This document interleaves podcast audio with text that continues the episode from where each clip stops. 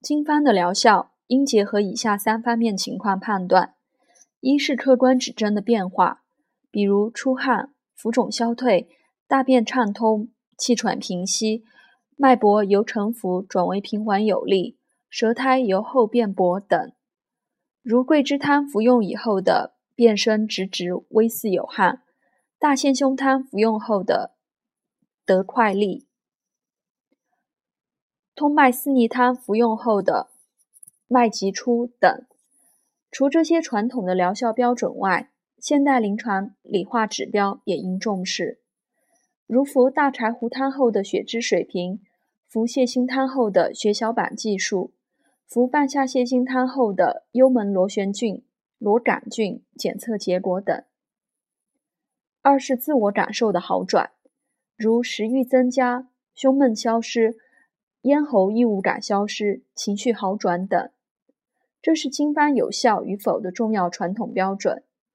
因为许多经方的方证诊断多以自我感受为依据，如半夏厚朴汤证的咽中如有滞挛，小柴胡汤的往来寒热、胸胁苦满等。三是生存质量的提高以及寿命的延长的，前两者是目前常用的。而后者亦很重要，但碍于指征不是很明确，需要进一步研究和探讨。对于经方的疗效指标，需要医患双方共同商定。医生要认真倾听患者的主诉，了解患者就医的动机和目的，了解患者目前最痛苦的症状、最迫切的愿望、最需要医生给予解决的问题，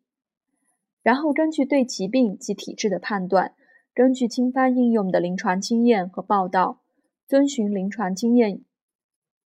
应用经方的证据，证据对经方的预期效果及服用经方有无效果、有何种效果、疗程多长、有无副反应等做出预测，然后与患者进行沟通，达成共识以后，就能做到互相配合，在复诊时可以对经方的疗效。做出有效、显效、无效的判断。